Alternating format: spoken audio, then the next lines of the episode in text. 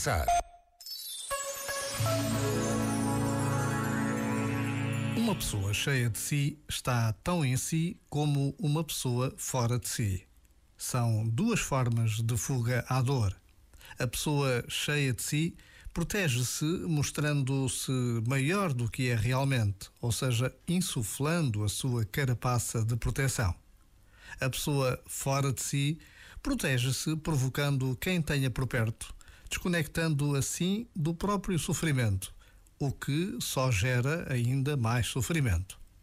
Se estivermos com alguém assim, cheio de si ou fora de si, torna-se evidente que lhe falta estar em si.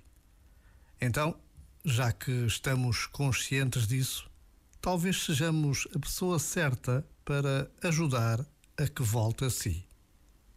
Já agora, vale a pena pensar nisto.